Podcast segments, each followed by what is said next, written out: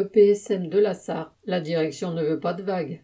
À l'occasion de la venue du ministre de la Santé au Mans lundi 3 octobre dans le cadre du CNR de Macron et pour préparer sa visite, la direction de l'EPSM, établissement public de santé mentale de la Sarthe, avait mis en place des groupes de travail.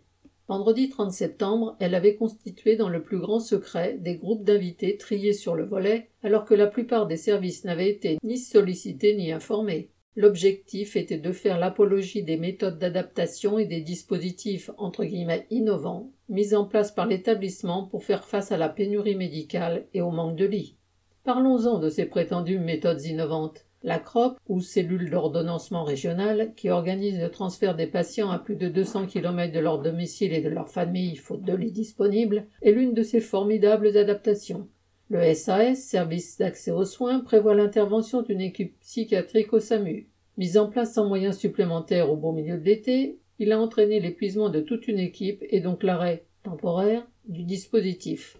Une pression est aussi exercée sur les services ambulatoires pour, entre guillemets, favoriser les sorties et les alternatives à l'hospitalisation, coûte que coûte, alors que les soignants ont déjà la tête sous l'eau.